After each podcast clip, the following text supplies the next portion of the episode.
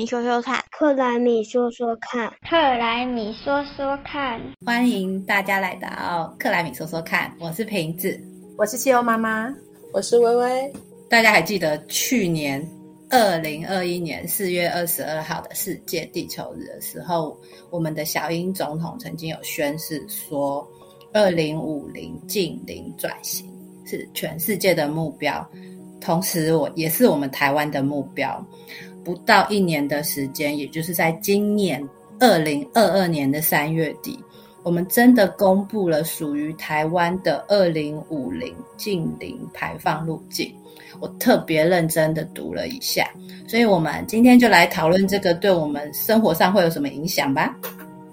事实上，在国际上啊，例如说有国际能源总署 （IEA），它其实在去年二零二一年的时候，也有提出全球能源部门的二零五零净零排放路径的报告。其实当初就已经提出啊，从现在到二零三零年的减碳贡献，其实是来自于目前市场上已经有的技术。到了二零五零啊。这中间会有将近一半的减量都是来自于目前人在开发或者是示范或者是非常初期原型阶段的技术，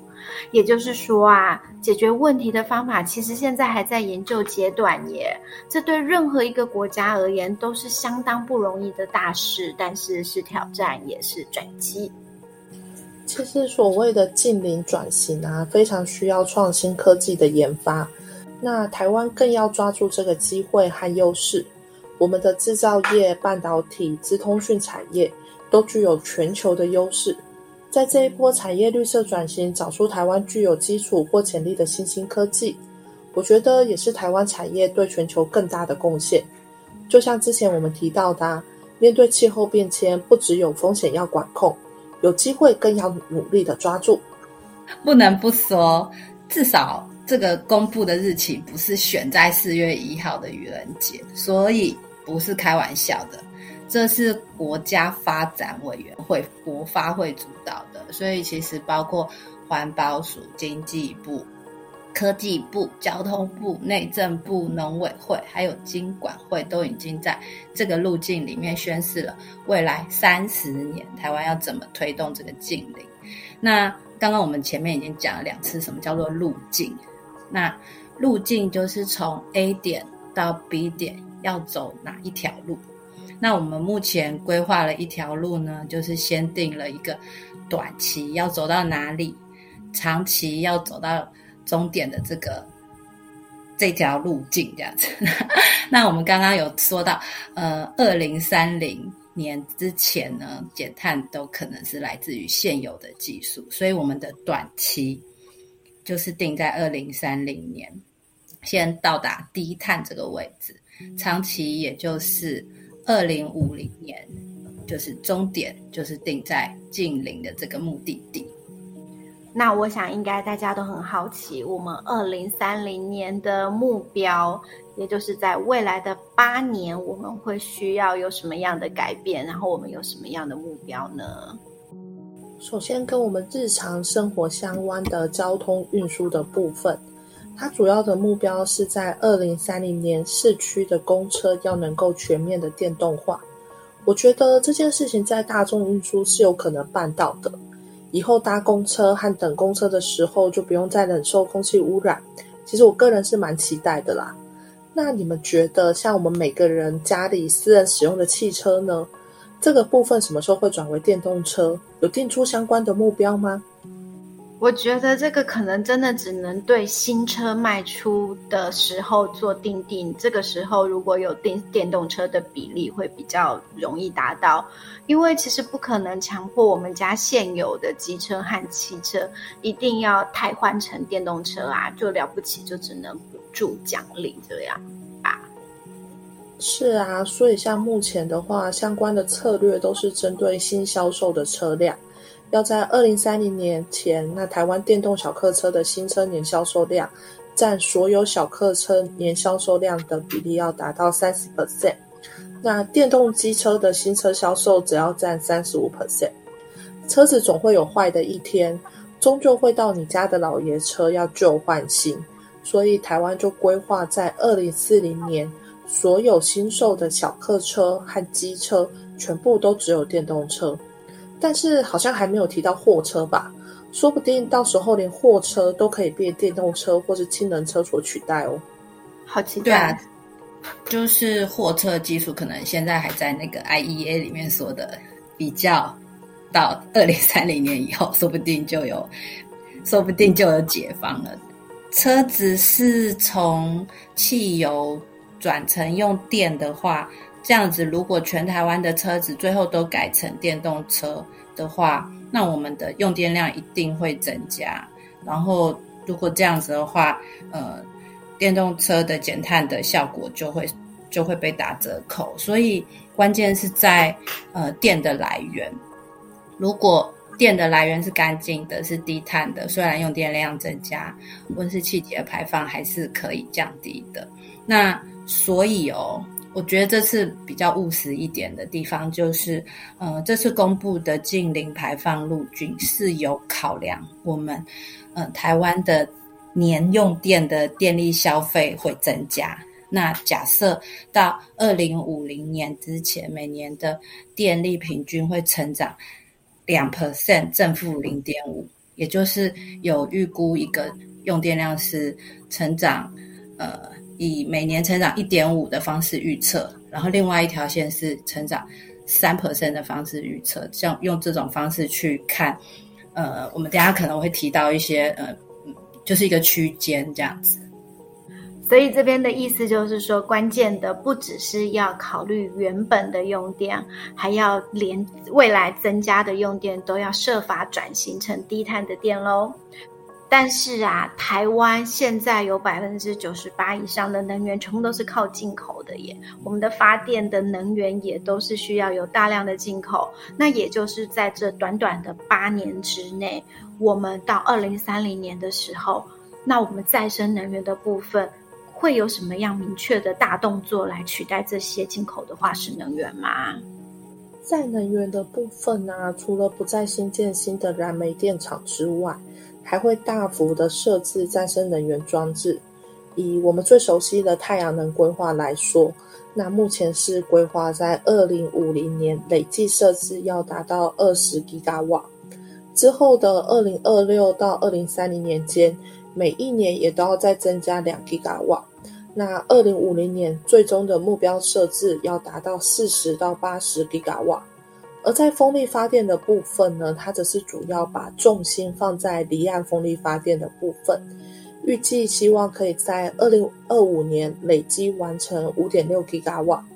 之后的五年也要再增加，每年都有一点五吉瓦，规划在二零五零年的时候，总体的设置容量可以达到四十到五十五吉瓦。说了这么多的数字，大家应该都不傻傻吧？是吧？对，结果到底是要有多少再生能源？嗯，这个到底够不够？总之呢，就是除了太阳能和风力发电之外，再加上其他种类的再生能源，比如说是地热，那目标会在二零五零年的时候，总电力占比高达六十到七十 percent 是使用再生能源的。这个比例非常非常的高，那这就是近零排放路径中最重要的一个关键。那刚刚说的不是用再生能源的其他的缺口，我有看哦，是规划还是有二十到二十七 percent 会搭配碳捕捉的火力发电，然后呢，也还有九到十二 percent 的氢能导入。这样子预计就可以满足台湾的电力呢去碳的这个任务。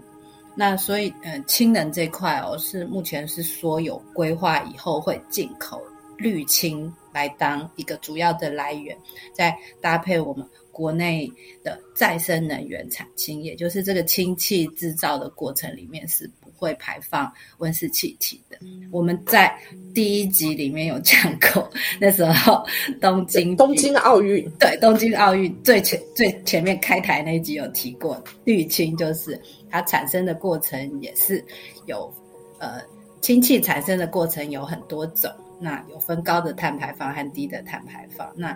氢能就是呃，如果它是氯氢的话，会是未来一个比较重要的零碳解药。嗯，不过听起来都真的是非常的理想化。不过呢，刚才有提到一个火力发电要搭配碳捕捉，这可能需要再解释一下哦，因为我们是第一次提到碳捕捉这个概念哦。微微，这好，这边我来跟大家说明，我之前有做过碳捕捉的研究计划，奇怪吧？嗯，对，我们好先奇哦。对我有做过，对对对，大概快十年前。那 我们之前有跟，对，我们之前有跟大家聊过，火力电厂发电就是使用化石燃料来发电，然后会透过包含像煤炭、石油、天然气，那这些都是把原本已经储存在地底下的碳，透过燃烧的过程变成温室气体释放到大气中。那所谓的碳捕捉呢，它就是把这些火力发电厂排出来的二氧化碳收集起来再利用。或者呢，就是把它封存，再把它放进地底下，不让它跑出来。这是有别于就是现在大自然原本的碳循环，也算是控制温室气体排放的一种人为的碳循环哦。嗯，而且这个其实就是我们所谓的人为的负排放。嗯，那这样子听起来的话，是不是我们就我们一般的小老百姓就不用太努力了？我只要存钱认真买电动车，就可以帮台湾达到净零了吗？哎，没有这么简单哦。我们还要来看一下我们住的部分。那针对建筑的部分，也有定定了二零三零年的短期目标。那这个部分呢，是针对新有的公共建筑。有要求新有的公共建筑的能效要达到一级，或者是近零碳建筑，这两个也是新的名词诶，我们是不是也可以来讨论一下呢？哦，这个这个我来说一下，就是因为我们家最近冷气跟冰箱都坏了，所以大家去去买电器设备的时候啊，应该知道要选择能效表彰是呃一级的，是最省电的吧？就是数字越小越省电。对，数字越小越省电，你千万不要就是不看这个能效的分级，然后就傻傻的看价钱，或是你喜欢它的什么外形就给它买了。因为，呃，是如果你是贪便宜买的话，然后结果买到能效五级的产品，就是。比较耗能的产品，你之后呢就会被吃电怪兽连本带利的就把你之前省下来钱全部吃回来。那所以呢，建筑的能效评估呢，其实大概就是用这样的概念来看的话，其实我们的一个房子它的能源使用也是可以分级的。那呃，在这次的揭露的报告里面是有提到说，未来的这个建筑物的能效评估的标示制度会结合我们大家。很久以前就听过的绿建筑标章制度，然后更进一步呢，其实是呃未来也会规划说，像金融机构，也就是银行啊，它会鼓励企业把绿建筑跟建筑能效等级纳入他们的呃 ESG 报告。那这会作为银行啊、保险业者在办理的企业授信啊这些跟钱有关的融资审查。还是定定投资策略的时候的考量，也就是说呢，以后我们呃刚刚说，你不是只有要准备存钱买电动车，其实你也要确保你你买的你投资的房子呢，它是不是不要只看它的地段跟格局，可能也要考量到它的呃能源消耗的情形，它也是一个很重要的保值的一个标的，这样子。哦，有之前我们的总部的那一栋也有说，因为他们有能源护照，所以他们的租金可以收的比较贵，所以这也是因为这也是一种保值啊。然后刚才也有听到一个近零碳建筑，这个听起来就厉害了。微微也要跟我们说一下吗？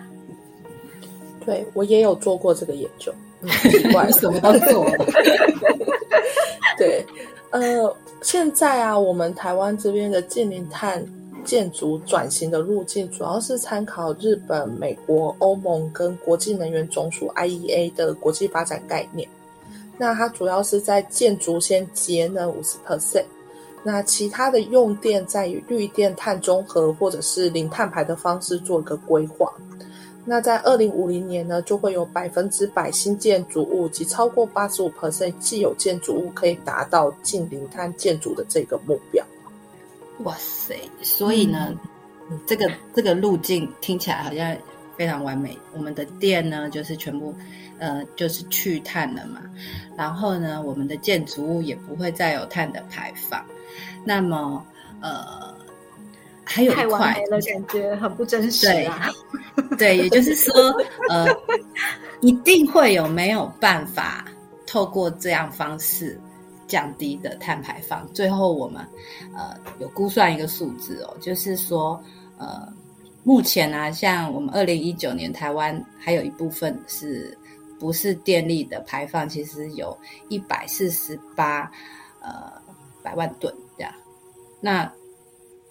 那如果说到二零五零年，我们透过各式各样的方式都呃。可以想办法降低这块不是电力的部分，对不对？我们刚刚前面讲，其实跟电力比较有关。那不是电力的部分，到最后呢，只要能够降低到二十二点五 MT，也就是从一四八降低到二十二点五 MT 的话，我们的老本就可以拿出来挡一下。那我们的老本呢，就是呃，台湾有满坑满谷的树，对我们，我们有很多的山，那